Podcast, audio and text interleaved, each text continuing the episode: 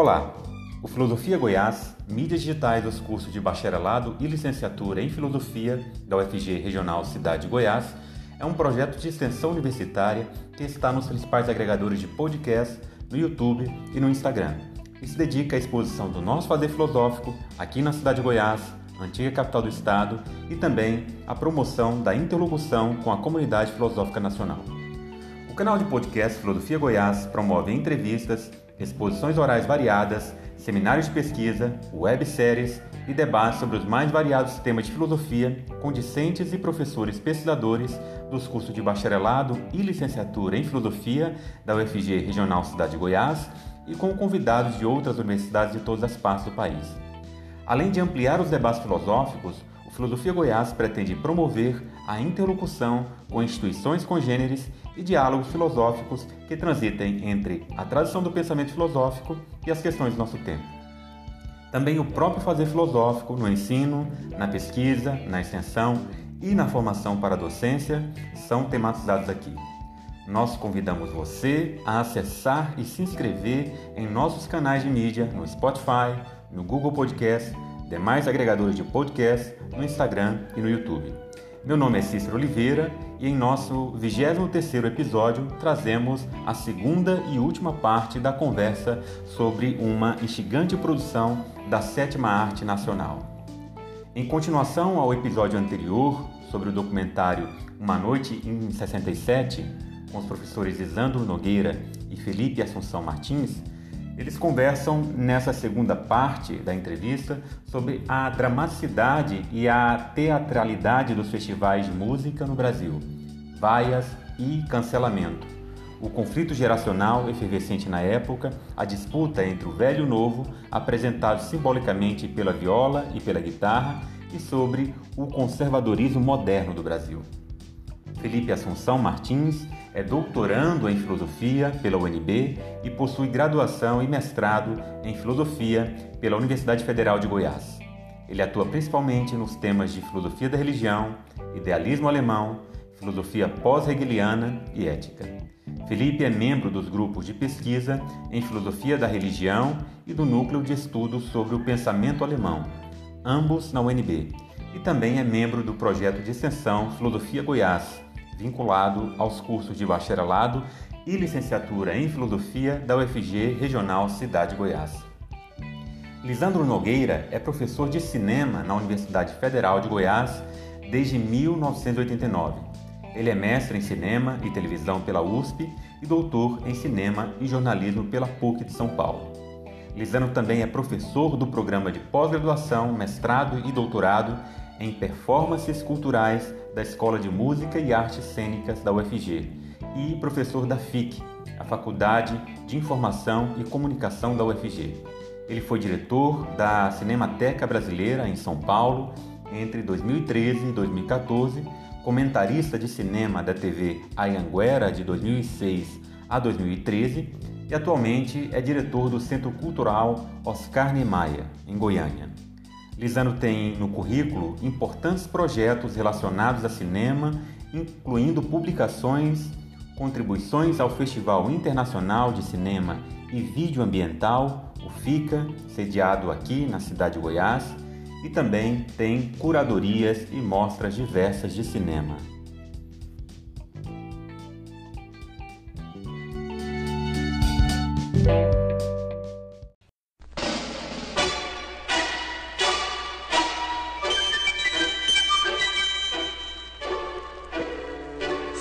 Soldado de chumbo, você onde vai? Vai para a China caçar mandarim ou vai pro Japão pegar samurai?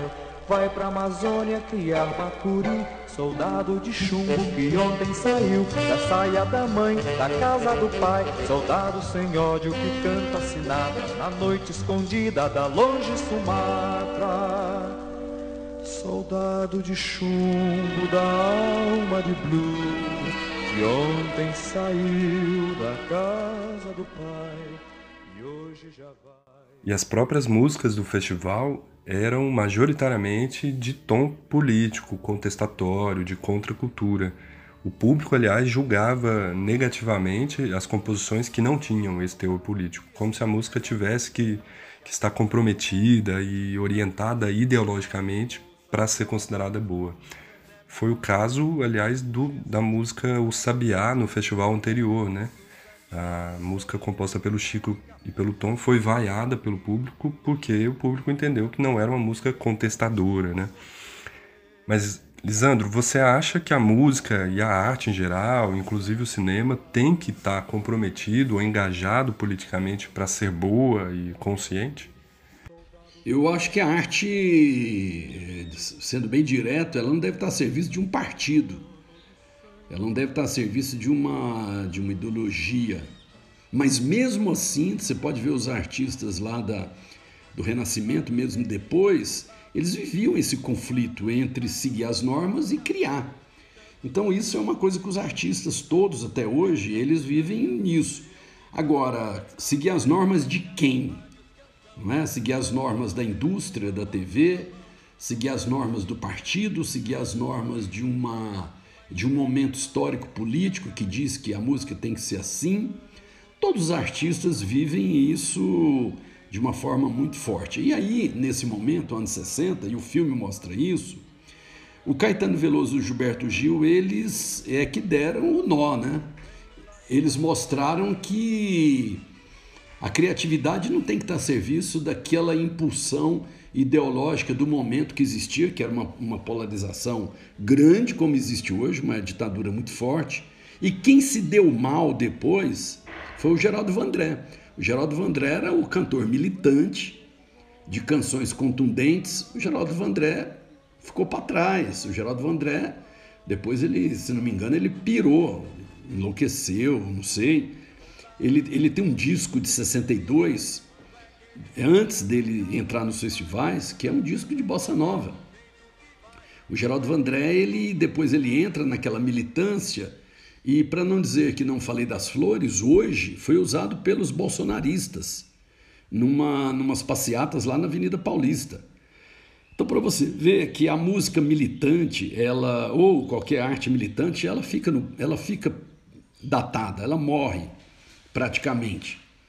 Então, naquele momento, em 67, teve também o lançamento do filme do Glauber Rocha, que é o Terra em Transe. O Terra em Transe é um filme político, é um filme contundente, crítico, de esquerda, mas a esquerda na época viu ele como um filme, na verdade, conservador, um filme que não que era muito crítico à esquerda. E o Glauber Rocha é, se safou, entrou para a história como talvez o mais importante cineasta brasileiro, porque ele tem dois filmes, Deus e o Diabo na Terra do Sol, e ele tem é, Terra em Transe, que são filmes políticos, mas que têm uma estética de vanguarda, uma estética avançada, uma estética. São filmes experimentais, igual eu falei lá no início, dos, dos quatro domínios. O, o Glauber Rocha você pode colocar ele como um cinema experimental. E esses artistas do filme Uma Noite 67, Caetano, Gil, é, eles inovaram.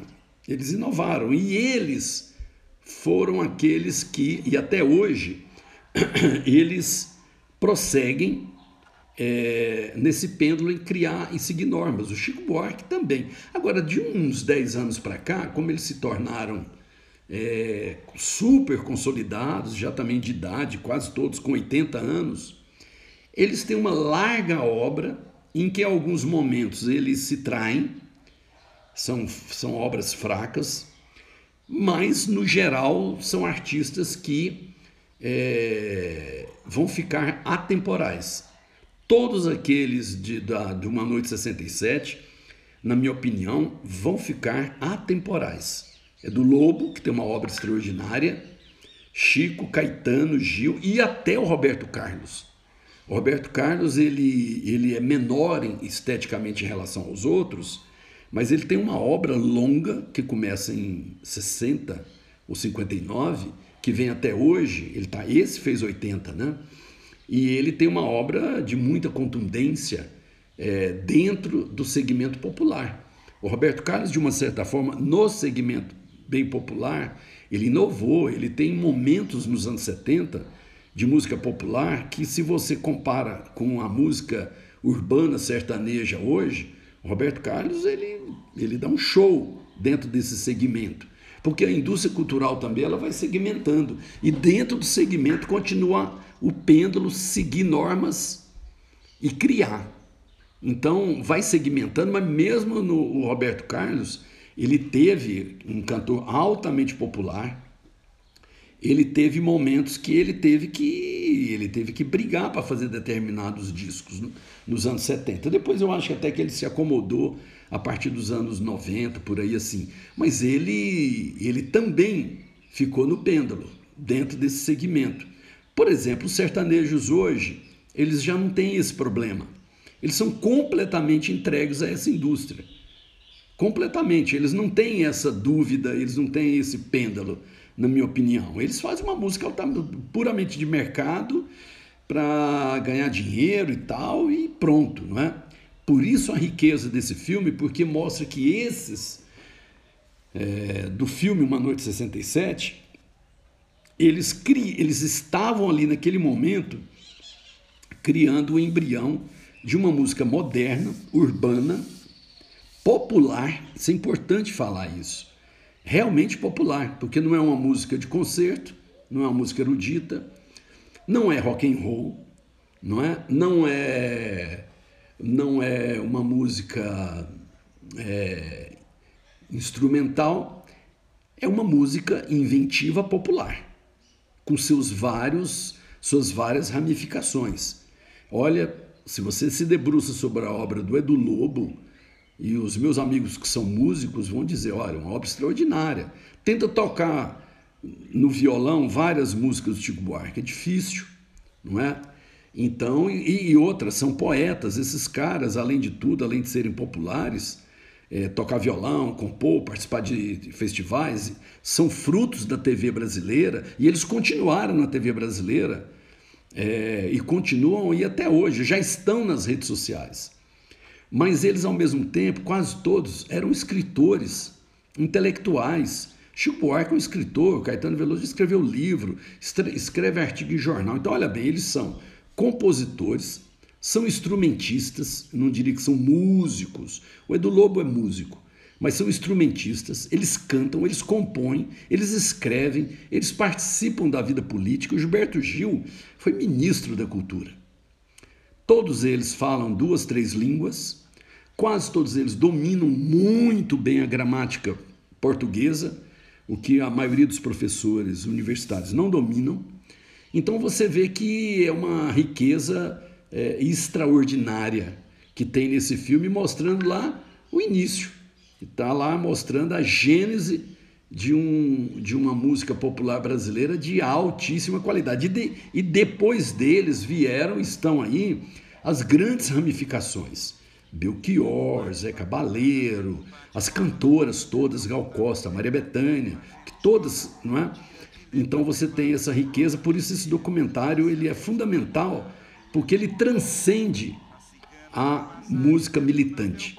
Ele é um documentário que mostra como esses artistas eles estavam acima da questão meramente militante. Eles eram políticos, faziam uma música dentro do contexto político e músicas de viés políticos, de político, mas com muita criatividade. Lisandro, a gente falava agora há pouco do quanto a produção é, dos festivais utilizava os artistas é, para poder criar um clima de tensão, afinal de contas era de fato uma competição, tinha que ter um vencedor, né? Mas que pensava de alguma forma como uma espécie de drama, de novela ali, né? essa competição entre os artistas. E como toda dramaturgia, há um momento de clímax, um, um ápice durante as apresentações. Esse clímax não estava tanto no resultado final do concurso, mas estava mais na, no papel da torcida, né? Esse papel ativo que o público tinha ali durante as apresentações. E um dos momentos mais emblemáticos desse concurso de 67 são as vaias por Sérgio Ricardo e o absoluto constrangimento é, que ele passa ali, além de quebrar o violão e jogar o violão na plateia. Né? É, trazendo isso para uma reflexão filosófica, isso, isso me faz pensar bastante no Aristóteles, que falava na, na, na sua obra chamada Poética, né, que é uma obra sobre composição dramática, sobre a tragédia em especial, que se não é estudada, deveria ser estudada por qualquer um que pense é, no drama, né, seja no cinema, seja na, é, na no teatro, enfim. É, e o Aristóteles falava de um momento de catástrofe ou de catarse, né, que seria o clímax ali daquele drama. Mas a catarse, além de ser é, um momento de momento crítico da cena, ela trazia ao mesmo tempo aquilo que ele chamava de verossimilhança, que é o reconhecimento do espectador naquela cena, como se os sentimentos representados ali na cena fossem sentidos pelo público como, como sendo algo real e possível. Bom, o Caetano sofreu as vaias, mas venceu as vaias, contornou as vaias e terminou aplaudido. E o Sérgio Ricardo não, ele sucumbiu vergonhosamente àquelas vaias é, e apelou, né, e quebrou o violão. Mas essa cena é muito importante, assim, durante o documentário. Eu queria é, saber qual é a sua impressão dela, que sentimentos essa cena te traz. Quando bate a nostalgia, bate noite escura, mãos no bolso e a cabeça baixa sem procura Beto vai chutando pedra cheio de amargura Num terreno tão baldio quanto a vida é do... Não consigo nem ver o tom Onde outrora foi seu campo de uma aurora. Vocês ganharam! Vocês ganharam!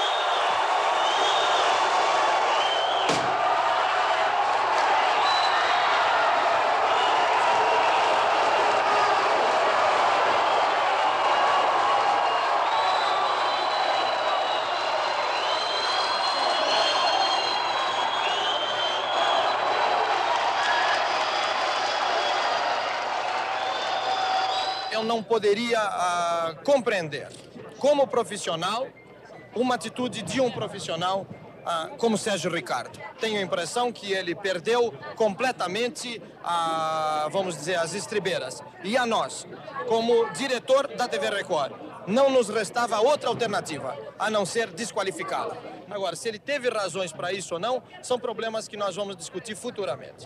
A nossa atitude só poderia ser uma: nós aguentamos de cabeça baixa, como eu já disse a você, com humildade as vaias do público. E esse mesmo público não poderia ser desrespeitado de forma nenhuma por um dos participantes do festival. Bom, o Sérgio Ricardo joga o violão na plateia, a plateia reagia, a plateia vaiar, a plateia era era ali fundamental no festival de 67, tanto para aplaudir como para vaiar.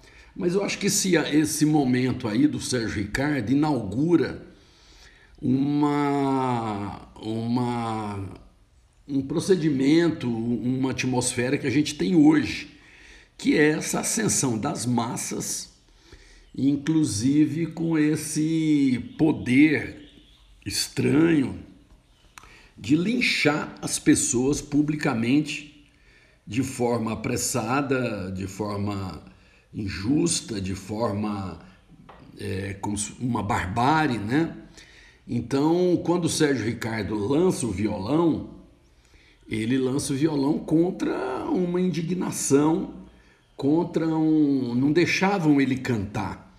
É como hoje, não, não dê, muitas vezes a pessoa não pode falar, ou a pessoa, qualquer coisa que ela fale, ela é cancelada, ela é, ela é censurada, à esquerda e à direita.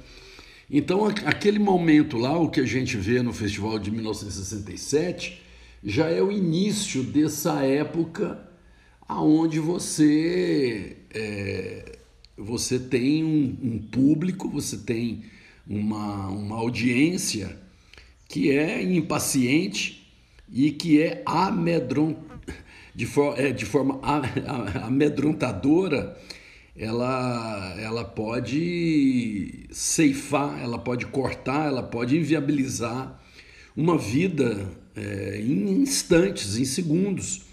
Você cancelar uma pessoa, você vaiar uma pessoa em público. Só lembrar o caso da cantora Vanusa, né?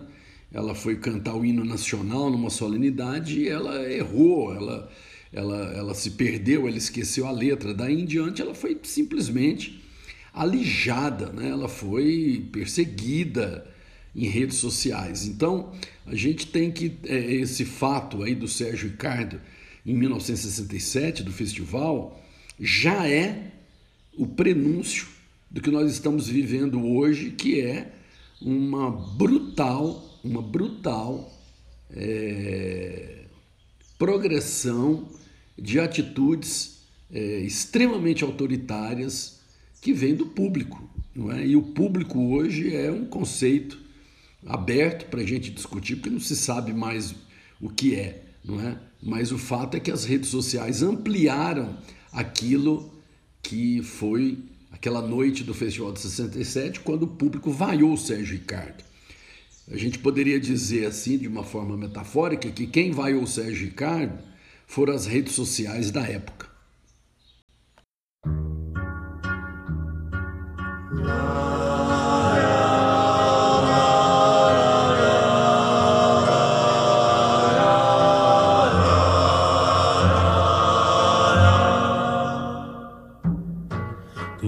dias que a gente se sente como quem partiu ou morreu. A gente estancou de repente, ou foi o mundo então que cresceu? A gente quer ter voz ativa, o nosso destino manda. Há um outro ponto importante abordado no filme quando tratam do conflito geracional envolvido ali naquela época, né? Da disputa entre jovens e velhos, tropicalismo jovem guarda e bossa nova samba.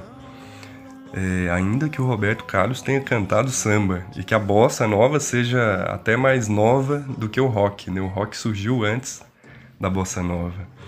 Mas essa disputa mostrava um Brasil em conflito cultural, em conflito social.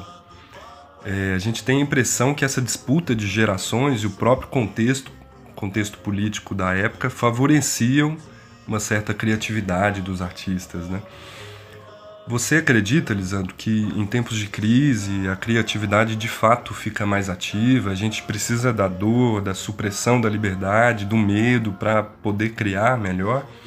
Aquele momento de crise foi o nascedouro da, de boa parte né, da, da, da música popular brasileira como a gente conhece hoje. Quando surgem é, novos polos criativos, como foi o tropicalismo em 67, você já tinha a tradição do samba, a bossa nova já tinha surgido, o rock já estava em ascensão no mundo, mas no Brasil ele chega via tropicalismo. Isso é muito bom, isso é salutar, isso é, é ótimo que tenha esse, esse, vamos dizer, esse conflito, não é? De uma geração com a outra. Mas aí vem a importância do tropicalismo, porque os tropicalistas, naquele momento exato, eles tinham que entrar em cena. Para entrar em cena, eles tiveram até que ser um pouco ousados, até um pouco agressivos. O que é normal, não é? Para você furar uma, uma rede de sustentação que já tinha da, do samba canção, da bossa nova, é, não era fácil. Então tinha todo um conservadorismo ali latente. Agora, por outro lado, logo depois, mas logo depois, os próprios tropicalistas fizeram uma coisa que o pessoal do Ceará, Fagner e outros nos anos 70 não fizeram, e o próprio Belchior. Os tropicalistas logo eles louvaram a bossa nova, logo eles reconheceram valores na jovem guarda, Logo, eles reconheceram valores no samba canção dos anos 50. Então, é como se eles fossem assim uns caras. Por isso que o Caetano Veloso é importantíssimo, porque eles, e principalmente o Caetano Veloso, eles começaram a ver a importância da tradição, louvar a tradição e ao mesmo tempo fazer uma música a deles, uma música nova, que era um diálogo com tudo, com samba, com rock, com samba canção, com, com todas as tradições. O, o tropicalismo fez isso muito bem e faz até hoje.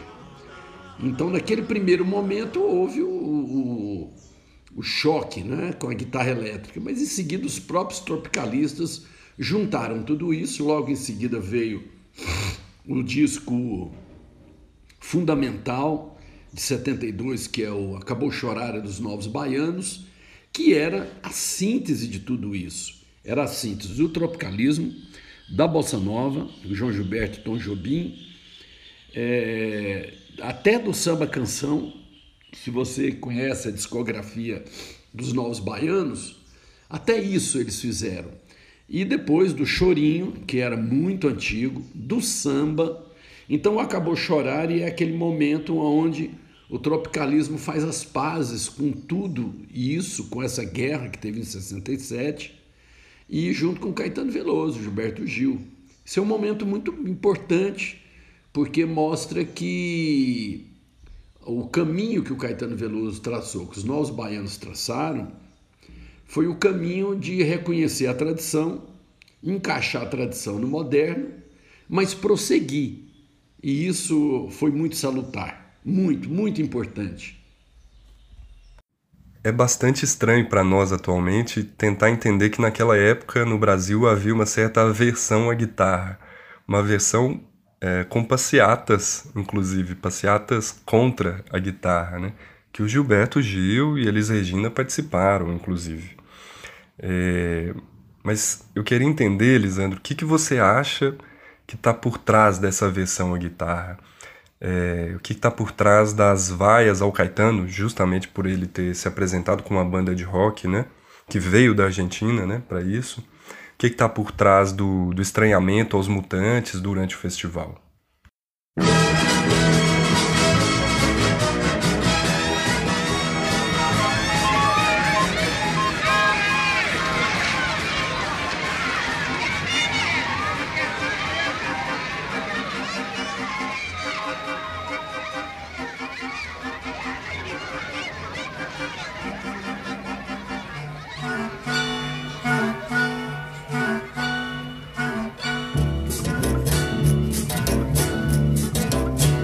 Rei da brincadeira, o rei da confusão. Um trabalhava na feira, outro na construção. Bom, a gente não pode esquecer que o Brasil é um país eminentemente conservador. Então, o tropicalismo é, é vanguarda por isso, porque é um movimento à frente. É, esses festivais mostraram isso. O Brasil é, é um, país extremamente conservador e é conservador também na cultura. Então, naquele momento, é, é até natural que houvesse uma reação à guitarra elétrica, aos, ao, à música que viria, a música pop, aos Beatles, não é? Porque se tinha medo, medo do novo, medo da novidade, medo do que poderia é, causar em vários aspectos, inclusive econômicos. Os, os donos das boates do samba canção dos anos 50, dos anos 60, eles viram aos poucos os seus ganhos diminuírem, porque a música começou a sair das boates, dos bares. Elas começaram a ir para os teatros e para a rua. Isso fez com que os lucros diminuíssem, isso é um fator. Outro fator é mesmo de, de, de ocupar espaço. Mas interessante que logo depois esses artistas eram tão bons que isso ficou que isso ficou de uma certa forma foi superado. Elis Regina usou guitarra, Gilberto Gil toca guitarra, gozado, né? O Gilberto Gil toca guitarra, Caetano Veloso desde 67 usa guitarra, instrumentos elétricos e isso foi incorporado porque eles eram muito inteligentes. Agora tem que levar em consideração que eles eram extremamente jovens, né? E foram colocados numa, numa competição ali no festival. Mas é, é natural o, o receio, primeiro, daquilo que é novo. É, e aí tem duas coisas que acontecem nesse momento. Ou você rejeita por ignorância, por medo, ou você rejeita mesmo como uma forma de que você sabe que aquilo ali veio, viria para ficar que era fundamental, tanto que alguns se calaram, mesmo sendo tradicionais, mas eles sabiam que estava tendo alguma coisa nova que não era muito clara. E isso acontece e é natural no, dentro do processo cultural. Então, por exemplo, o Geraldo Vandré, que foi contra a guitarra, mas que depois não deu conta de fazer uma música é, além daquela, de militante, de protesto, ele ficou para trás. Ele exauriu. O, o, o Geraldo Vandré é um exemplo. Mesmo aqueles que foram contra a guitarra, contra, como Gilberto Gil, eles deram o salto. Eles incorporaram a guitarra, mas continuaram fazendo uma música uh, misturada, uma música pop que era o que vinha, que era ali o tom daquela época. Ao final do concurso, com candidatos como Chico Buarque, Caetano Veloso, Gilberto Gil, ganha o Edu Lobo com Ponteio. É, e o Edu Lobo, ali naquele momento, seria supostamente um representante da, da velha música, né? É, porque não inseriu guitarra, né? Porque o seu modo de composição é, por mais que seja inovador, não era considerado tão moderno, talvez, né? Não, não sei. Mas a minha pergunta é a seguinte, Lisandro: vence, portanto, a viola que foi quebrada, mas venceu o velho? Você acha que venceu o conservadorismo naquele momento?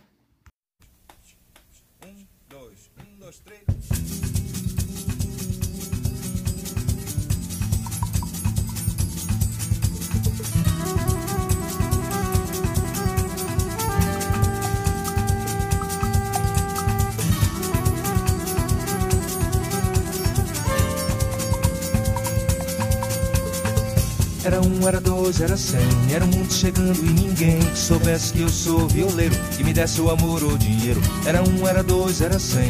Vieram pra me perguntar: você de onde vai, de onde vem? Diga logo o que tem pra contar. Não, a gente não pode é, ser maniqueísta. Não, não é uma questão conservadora e, e, e, e vanguarda. Não é, não é simples assim.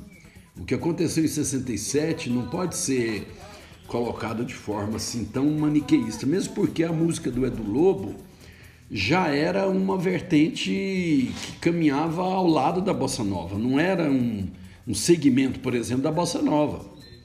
Não era. E Ponteio não é uma música é, conservadora. Ponteio não é uma música conservadora. Ponteio é uma música que dialoga com, com ritmos nordestinos, mas ela, ela, ela, ela é uma música de, de, de, de grande toada. Ela, ela, não tem nada a ver, por exemplo, com, com samba canção, ela não tem nada a ver com bossa nova, mas ela também não tem nada a ver com, com, com a novidade na época, que era uma novidade a guitarra elétrica. Então não é que a música do Edu Lobo era conservadora. Não era uma música conservadora, não é que o conservadorismo venceu. Na verdade, ali, se você observa bem, é, quem venceu foi a boa música popular. Porque o Edu Lobo abriu uma, uma vertente, o Caetano Veloso abriu outra, o Chico Buarque, que é descendente de Noel Rosa e fruto da Bossa Nova completamente, é outra vertente. Ali teve os Mutantes, que é outra vertente, que é o rock brasileiro, que deságua na Rita Lee e a Rita Lee deságua no Titãs, no Paralama do Sucesso e, e, e, e, vai. E o Caetano Veloso é outro, é Novos Baianos, e, ele canta bossa nova também. Então você vê, e o Roberto Carlos, que não pode esquecer que é um cantor popular. E quando você ouve o Roberto Carlos hoje, principalmente os anos 70, você vê a qualidade do Roberto Carlos em relação à música de massa predominante hoje, que é a sertaneja. Então o Festival de 67, na verdade, revela as vertentes que viriam dar continuidade ao que se chama de uma linha evolutiva da música popular brasileira. Isso é muito importante, isso é muito valioso. Porque, na verdade, todos eles, de uma forma ou de outra, eles deram continuidade a, a, a, ao que vinha lá dos anos 30, do samba, Senhor, é, Noel Rosa, é, todos aqueles que criaram o samba no, no, no bairro do Estácio, no Rio de Janeiro. O samba foi criado a partir da libertação dos escravos, que eram pessoas que não tinham emprego e, e moravam nos cortiços, no, no, principalmente no bairro do Estácio, onde é o Estácio hoje, Morro de São Carlos, no Rio de Janeiro e, e ali por perto. Então é o samba, depois do samba vem a influência da música europeia, o foxtrot americano, as boates, as big bands, tudo isso vai misturando. É, e depois a bossa nova, que é uma, uma ligação do samba, um pouquinho do jazz, mas é uma criação do João Gilberto e do Tom Jobim na música, que é originalíssima. E aí vem o Festival de 67, que é, é que, que ele, na verdade, ele abre novas perspectivas, mas sempre dialogando depois, depois do festival. Né? Depois do festival, esses compositores todos quando eles se profissionalizam, vários deles não eram profissionais em 67, mas quando eles se profissionalizam e começam a fazer música para valer, é, discos anuais, não é? Eles começam a dialogar com toda essa tradição e ao mesmo tempo dialogar com o novo que vem à frente. Tanto é que o Caetano Veloso dialoga com os novos baianos, o Gilberto Gil e, e, e, e Novos Baianos com os Novos. E hoje, para você ter uma ideia, o Caetano Veloso, que ainda está firme, né, quase 80 anos, ele dialoga completamente com o hip hop, com o funk, que são novas manifestações, e aliás, muito interessantes, como o Emicida, o Rap Hood, o, o Mano Brown, o, o, os MCs, é, toda essa geração nova do hip hop, que é uma música nova, que, que é ainda canção, é canção. apesar da diferença da canção é, da MPB, que é baseada na melodia principalmente, e na harmonia, o funk e o hip hop, eles são ritmo, mais ritmo, palavra, mas tudo palavra cantada. Tudo palavra cantada. Então, na verdade, o hip hop e o funk, obviamente não todos, eles dão continuidade a uma linha evolutiva que o Festival de 67 foi um, um, um momento crucial. Bom, a gente chega ao final da nossa entrevista e eu agradeço novamente ao professor Lisandro, né? volto a dizer que é uma honra estar é, tá aqui batendo esse papo com ele. E, bom, é isso. Muito obrigado, Lisandro. Convido a todos para ouvir o seu podcast também, né? O, o Cinema Falado em todas as plataformas e na rádio, na rádio executiva, não é? É isso, um abraço, Lisandro. Agradeço enormemente a oportunidade de falar com vocês, falar com o público. Esse assunto é muito bom.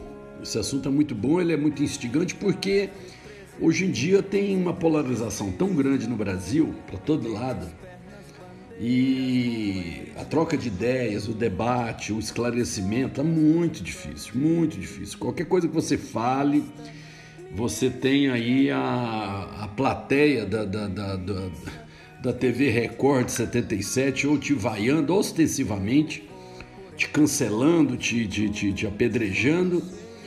É, ou você tem também uma, uma celebração muitas vezes exagerada, torcida então não é um momento bom para o debate, né? é um momento muito difícil. Está né? Tá tendo uma, um embate, é, um embate já no nível de revólver contra revólver, né? bala. Né? Não é mais assim, vamos debater, vamos discutir, vamos esclarecer. Eu vou te ouvir, você vai me ouvir, e aí eu, você me ouvindo, eu estou te esclarecendo você falando, eu estou ouvindo, você também está me esclarecendo. Tá difícil. Então eu, eu, eu enalteço bastante a iniciativa de vocês, estou à disposição. Realmente eu tenho um programa de rádio todo sábado e domingo na Rádio Executiva, chama Cinema Falado, que está lá no, no Spotify, na, no site da Executiva também. Todos os programas, que essa iniciativa é muito legal do podcast. Agradeço enormemente e um grande abraço para todos. Eu quero seguir vivendo